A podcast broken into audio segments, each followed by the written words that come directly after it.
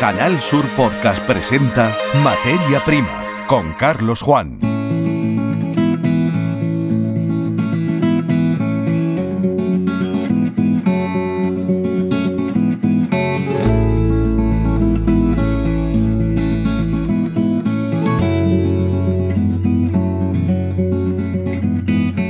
Bienvenidos a una nueva edición del podcast de Canal Sur Radio y Televisión Materia Prima. Primera edición de este año 2024 retoma cuestiones ampliamente abordadas durante el año 2023. Es el caso de la sequía. En unas fechas el Gobierno de Andalucía va a aprobar el cuarto decreto contra la sequía.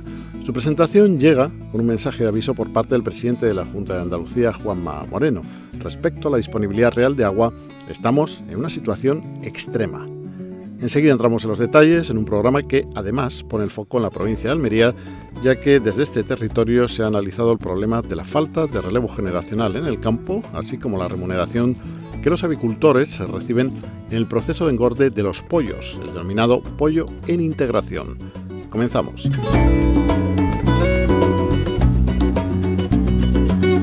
Materia Prima con Carlos Juan.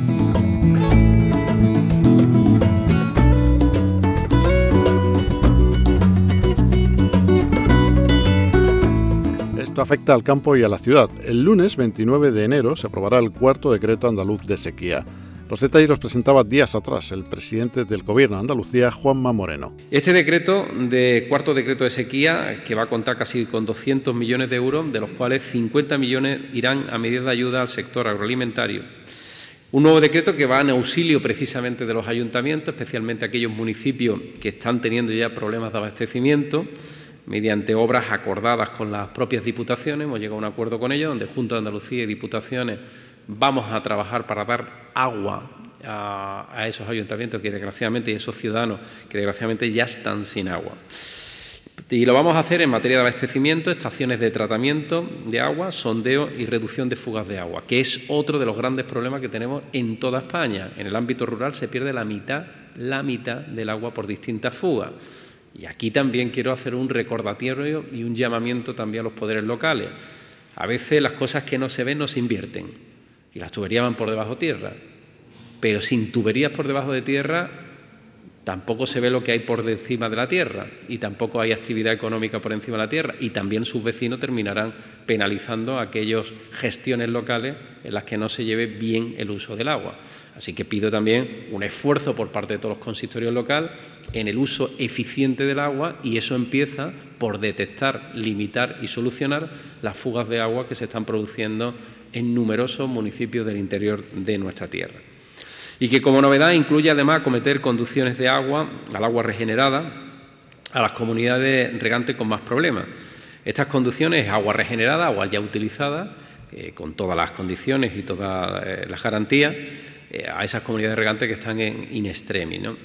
En total, entre los cuatro decretos habremos invertido 500 millones en obras hídricas y actuaciones clave, decretos que quiero insistir en ello es fruto de una planificación y vienen a desarrollar medidas a propuestas recogidas en los planes específicos, como el Plan SOS de auxilio integral de la sequía o las medidas extraordinarias que anuncié en el pasado debate del Estado de la Comunidad. Una batería de acciones que es muy importante y que son necesarias complementar, complementar con otras actuaciones del resto de administraciones. Eh, necesitamos, en este caso, que por parte del Gobierno, que es competente en la materia, más más desalación de agua, necesitamos más desaladoras en Andalucía y eso es una responsabilidad del Gobierno central. Las necesitamos en el ámbito del litoral, especialmente en, el, la Andalucía oriental, donde tenemos problemas severos de agua. Necesitamos también obras en presas, presas que se han quedado soletas o presas simplemente que son inexistentes y que nos permiten, cuando caen eh, el agua, retener eh, esas posibilidades de embalsamiento y tener garantizada el agua. Y después tenemos que abrir la mano también a los trasvases, a los trasvases de cuenca, a las transferencias de cuenca entre eh, provincias, entre comunidades, entre, en definitiva, entre incluso países. Nosotros estamos hablando incluso de la posibilidad con Portugal, de, todo esto es complicado porque tenemos que buscar siempre el consenso del Gobierno de España. Lo que está claro es que tenemos que buscar y tener encima de la mesa todas las fórmulas posibles. Y con todas las fórmulas posibles estudiar cuál es la, más eficiente en términos de coste, en términos de tiempo, y, por tanto, en cuánto podemos disponer de agua lo antes posible. Los modelos climatológicos son testarudos, de modo que, aunque la tercera semana de enero ha sido en general lluviosa, a corto plazo y con una dorsal anticiclónica y a largo plazo con las matemáticas y el cálculo de probabilidades en la mano, no va a llover lo que se necesita que llueva. Estamos en una situación extrema. Y esto no se trata de alarmar, pero se trata de ser realista. Extrema. Tenemos eh, embalses que están en situaciones como nunca antes habíamos visto. Tenemos una media que está en torno a un 20%, pero con provincias que están muy por debajo de ese 20%, provincias que están un 13, un 12 o por debajo de un 10% de reservas hídricas. Por tanto, estamos hablando que es que mm, tenemos muy poco tiempo de margen. Tenemos a medio millón de ciudadanos andaluces que ya tienen limitación en su abastecimiento. Medio millón de andaluces.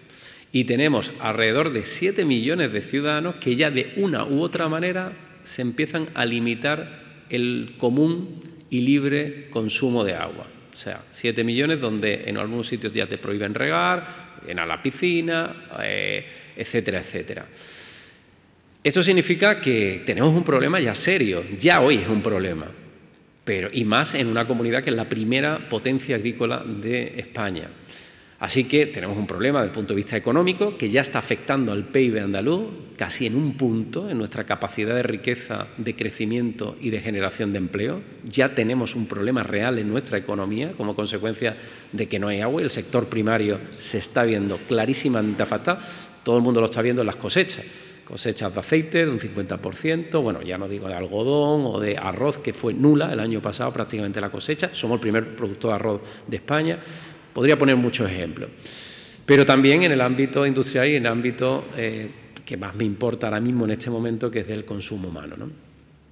Así que desde aquí yo quiero hacer un llamamiento, en primer lugar, a todos los ciudadanos de Andalucía, a los ocho millones y medio de andaluces, les pido encarecidamente que traten el agua como un bien muy escaso y valorado.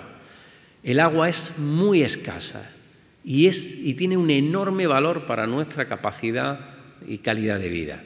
Por tanto, pido que se extreme, se extreme el uso y la racionalización del consumo del agua por parte de los ciudadanos a título individual y, por supuesto, porque es una obligación, a todos y cada uno de los responsables de poderes públicos, bien sea en una mancomunidad, en un ayuntamiento de 100 habitantes o en una gran ciudad. Seguiremos atentos al desarrollo de este nuevo decreto de sequía, el cuarto en pocos años.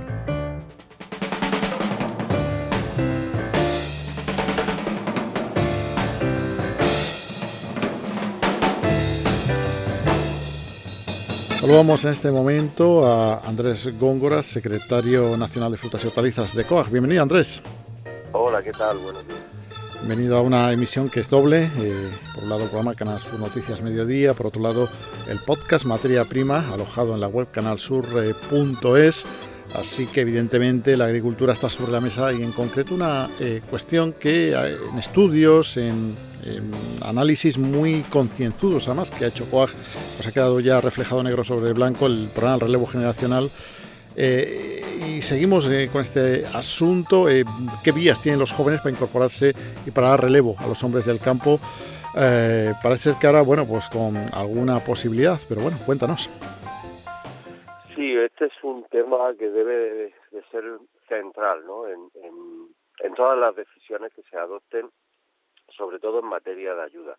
Eh, fijaros que en los próximos 10 eh, años el 60% de los agricultores españoles van a alcanzar la edad de jubilación. Eh, necesitamos incorporar 200.000 jóvenes a nivel nacional en la próxima década para mantener el, el, sistema tal y como lo conocemos hasta ahora, ¿no? Porque eh, sobre todo nos estamos dirigiendo a ese modelo de agricultor profesional que está al frente de su explotación. O sea, hay una demanda importante para, para que este proceso eh, se vaya dando, ¿no? no solamente ya pensando en los hijos de, los agricultores eh, y en los familiares más directos, sino también personas que puedan estar interesadas.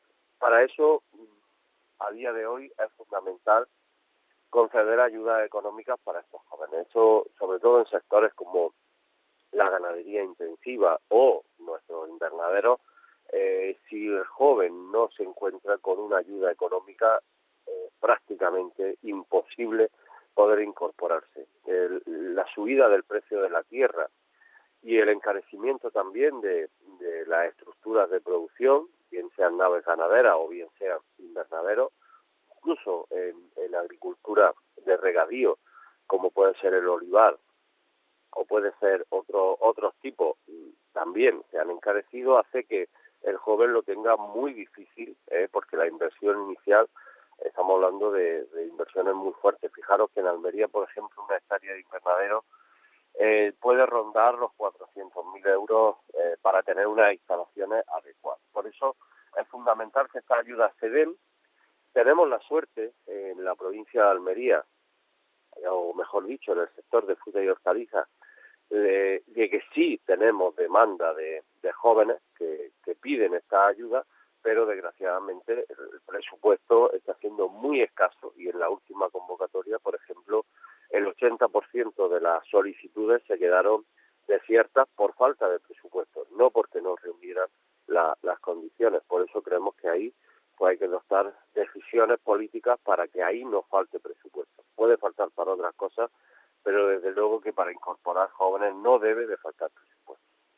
Claro, porque esto, como digo, es un tema recurrente, pero es verdad que del campo comemos todos y lo sabemos especialmente bien aquí en la provincia de Almería, donde además alimentamos a media Europa.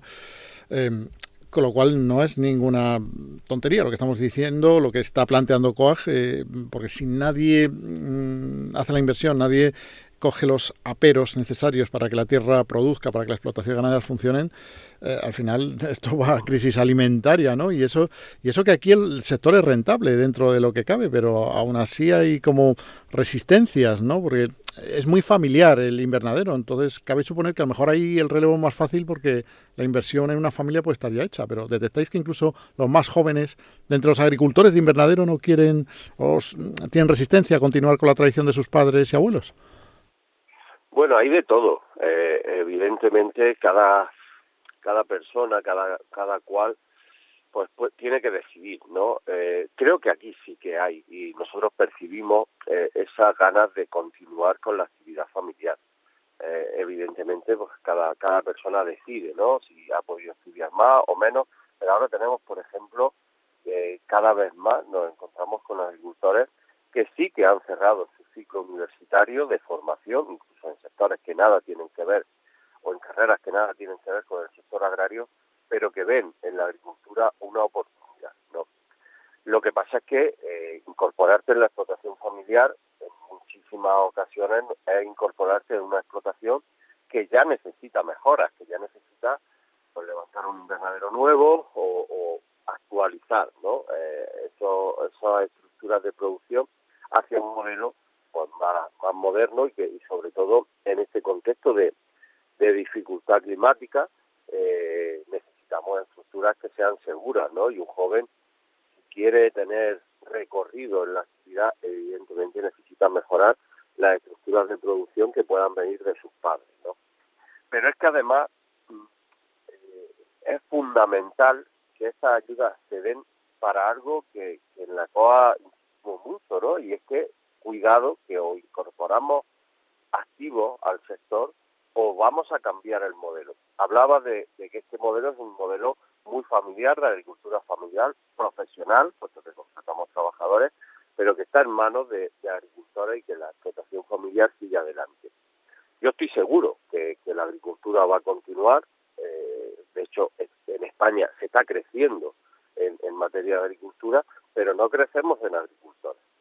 Por lo cual, eh, lo que estamos viendo es un cambio en el modelo del tejido productivo, un cambio hacia un modelo mucho más empresarial, incluso con la llegada de fondos de inversión. No hay, no hay nada más que ver el modelo, por ejemplo, que tenemos en el norte de la provincia y sobre todo en la región de Murcia en cuanto a la producción de lechugas. Eso ya no es un modelo de agricultura familiar, y ojo que eso también nos puede pasar en el sector y que bajo nuestro punto de vista no sería nada bueno cambiar hacia un modelo de ese tipo. Andrés García Góngora, secretario nacional de Frutas y Hortalizas eh, de COAG, muchas gracias por estar en emisión simultánea para el Canal Sur Noticias Mediodía y también para el podcast de Canal Sur Materia Prima. Un saludo. Muy bien, muchas gracias a vosotros. Un fuerte abrazo. Escuchas Materia Prima. Canal Sur Podcast.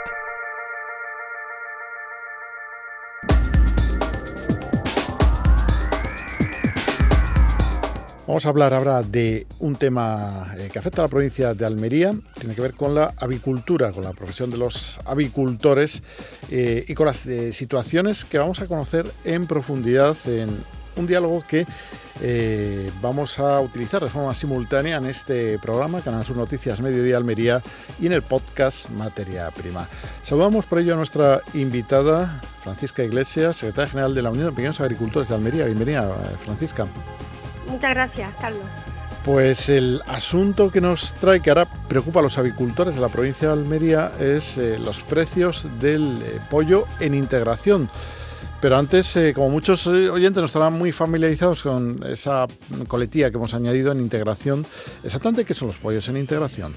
Bueno, mira, todo el pollo que nos comemos, que compramos, está es un pollo que se produce en integración. En integración significa que el granjero, el, avicultor, pone las instalaciones, su trabajo, las medidas para que esos pollos se, se, críen adecuadamente y hay una empresa integradora que es la que coge los pollos que trae los pollos a ese a esa explotación y los deja ahí para que el granjero los críe y luego cuando salgan pues por, eh, por la cantidad de pollos que han producido, que han metido en esa granja, pues les pagan una cantidad.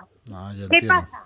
¿Qué pasa? Es decir, que es un trabajo a media entre el granjero que pone el trabajo, la explotación, eh, las medidas de desinfección, la energía, por ejemplo, y la empresa que es la que lleva los pollos lo, deja en esa, en esa explotación, el granjero los cría, eh, la empresa se encarga de los se encarga del pienso y se encarga de, de, la sanidad de esos pollos y luego pues se los lleva y los transforma y lo bueno pues los transforma, los lleva a matadero y esos, y esos pollos pues luego van a los lineales de cualquier supermercado o a cualquier carnicería, es decir, son el pollo normal y común que nos comemos todos los días. ¿eh? Que se conoce como pollo braule, broble, ¿vale? Entonces, este es el pollo pues con el que nosotros normalmente cualquier consumidor eh, eh, vamos, compra. Porque anteriormente, bueno, no son pollos, no son, son pollos pues que se han producido en un periodo determinado y donde se paga en función de la eficiencia, de la eficiencia de hacer kilos esos pollos. ¿Qué mm. pasa? Pues que cuando las naves son más eh, están más tecnificadas, hacer una nave de pollo hoy en día está en torno una buena nave de pollo está en torno a 450.000 euros a 600.000 euros para una capacidad de 30.000 pollos. ¿Eh? Y eso pues lo tiene que soportar el ganadero, el ganadero. ¿Qué pasa? Pues que en estos momentos los costes de producción de lo que el ganadero gana eh, en ese en ese en engordar ese pollo pues están por debajo de realmente de lo que realmente le cuesta al ganadero su trabajo y los costes de producción que él pone, por ejemplo, la electricidad. Sin embargo, el pollo en los lineales de los supermercados se puede comprobar, ha subido un 30%. ¿Qué pasa? ¿Qué es lo que pasa? Bueno, pues nosotros entendemos que es verdad que la empresa integradora, nosotros somos conscientes que a todos nos ha subido el coste de producción. Es, evidente que el coste de producción de la electricidad ha subido. No hay otro remedio. Es evidente que el coste de, de los piensos ha subido, que es lo que se encarga la integradora. Pero el problema está en que el incremento de costes de producción que ha tenido la integradora no lo repercute sobre el que le vende el pollo ya hecho filetes, sino lo repercute sobre el ganadero, con lo cual los ganaderos están cobrando ahora mismo, pues a unas, en unas, en algunas integradoras que están por debajo, con las mismas tablas que estaban en el 2020. 2021, con en el 2020 quiero recordar, y todos recordaremos que los costes de la energía, los costes de, de todo eran menores que los costes que hay actualmente. Y eso pues tenemos que solucionarlo, porque si no, pues estamos trabajando a pérdida. Los ganaderos están trabajando a pérdida. Y eso se debe principalmente a una cosa, se debe principalmente a que, la, a que no se cumple eh, la ley de la cadena y la cadena de valor, como en muchos sectores que estamos acostumbrados a que se haga así. Por ejemplo, en el sector hortícola, es decir, no se cumple la ley de la cadena, es decir, no te pueden pagar por debajo de los costes de producción. Para que nos hagamos una idea, el, quien tiene una explotación avícola en integración, al final le pagan por, por peso del número de pollos que eh, la empresa que continúa el proceso se lleva, ¿se paga por peso, por unidad o como...? No, no, se paga por peso. Digamos que cuanto más criado esté el pollo, más, más beneficio en teoría. Pues no, tampoco. Tampoco. Tampoco. El pollo tiene que tener un peso que está en torno a tres kilos y medio. Es decir, si hay un pollo que pesa menos de tres kilos y medio, te penalizan. Pero si hay un pollo que pesa tres, más de tres kilos y medio, también. Ah. Es decir, se hace por un índice que se llama el índice de transformación. Es decir, los pollos tienen una, un engorde de 60 días. Y en ese engorde de 60 días, pues hay que hacer un pollo que tiene unas condiciones estándar de tantos kilos, de tantos kilos, pero no te pagan por unidades. Durante el engorde puede ser que se mueran muchos pollos. Otra de las cosas que los ganaderos dicen que, que hay que regular, porque si a ti la empresa integradora te trae unos pollos que, son, que no han sido estriados antes de llevártelos a la nave, porque se estrían en función de si son hembra o macho. ¿Vale? pero, ¿qué, ¿Pero qué es estriar exactamente? Pues estriarlo es quitar, por ejemplo, los pollos que puedan tener síntomas de alguna enfermedad. Porque hasta ahora había sistemas pues antibióticos que se podían poner a los pollos a los pollitos chiquititos para que no tuvieran eh, enfermedades pero a partir de, de hace un año y pico pues se prohibieron los antibióticos ¿Se puede producir sin utilizar antibióticos? Se puede producir. Ya sabemos que los antibióticos se, se pasan en la cadena trófica y nos pueden afectar a nosotros. ¿Vale? Entonces eso se prohibió. Nosotros no estábamos en contra de que se prohibieran, pero claro, hay que buscar otro sistema para eliminar esos pollos que puedan presentar enfermedades y que luego afectan, pues imagínate, 30.000 pollos juntos, si uno está enfermo. por todos los demás, claro.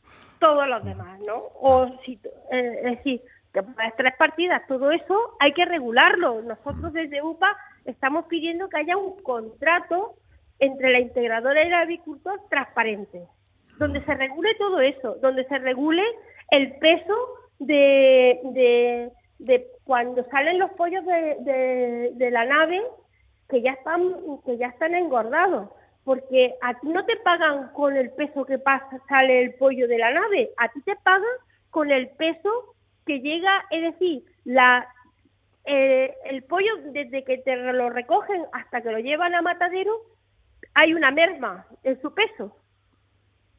Porque pierden por el estrés que supone el transporte, porque a lo mejor ese día ya no han comido y pierden peso. ¿eh? Y entonces, ¿a ti qué te pagan? A ti no te pagan el precio cuando sale de la nave, te pagan el precio que llega a matadero. Y eso tiene que estar bien regulado, porque ¿quién te dice a ti si se llevan los pollos y nada más que los pesan cuando llega a matadero? ¿Quién te dice a ti que esa es la merma que se ha producido o no es la merma? ¿Eh? Entonces, todas esas cosas que son, parecen pecata minuta, son cosas importantísimas para que, porque un céntimo, Carlos, en un pollo, hacia arriba o hacia abajo, puede suponer la viabilidad o no de la explotación. Ya, ya he dicho que una explotación de pollo es una inversión muy importante, muy importante, y en, y en este sector, sobre todo, más que la incorporación de jóvenes a este sector es abrumadora en la provincia de Almería, y no solamente en la provincia de Almería, sino en casi toda Andalucía, porque es una alternativa a la ganadería más tradicional, pero una ganadería que bastante hasta ahora ha sido bastante rentable. Es verdad que se ha pasado muchas muchas crisis en este sector, pero como la que tenemos ahora va a ser em, nunca y es verdad que, que, la gente pues bueno ve como como alternativa para el futuro pues tener una, una, una empresa como una granja en integración. Eso sí, siempre y cuando haya unos respetos mutuo y una confianza mutua entre el granjero y un contrato por medio, que ahí, es donde se basa la, la, confianza, para que ese granjero pueda pagar esa inversión que ha realizado y además, y además pueda vivir dignamente, porque es que no se trata de, de, trabajar para una empresa, sino también de vivir tú o tu familia dignamente. Bueno, pues la situación eh, que nos exponen los agricultores al, a través de, en este caso, la Unión de Pequeños eh, Agricultores, eh, no confundamos las palabras, secretaria general Francisca Iglesias, que a la que hemos escuchado, ya digo, en este programa, pero también estará presente este contenido en el podcast Materia Prima alojado en www.canalsur.es. Francisca, pues no tengo mucho más tiempo, no, sé, no nos dejamos nada al tintero, ¿no? Pues no, no tenemos ya más tiempo. Pues mira, no, yo simplemente que nos quedemos con esa idea de que el pollo al consumidor le ha subido un 30%. Y que, y que nosotros estamos todavía produciendo los pollos con, las, con, una, con, una, con unos precios del año 2020. Bueno, pues eh, situación sobre la que hay que actuar. Muchas gracias por eh, atendernos doblemente en, en los programas y podcast de Canal Sur Radio y Televisión. Buenas tardes. Gracias a vosotros.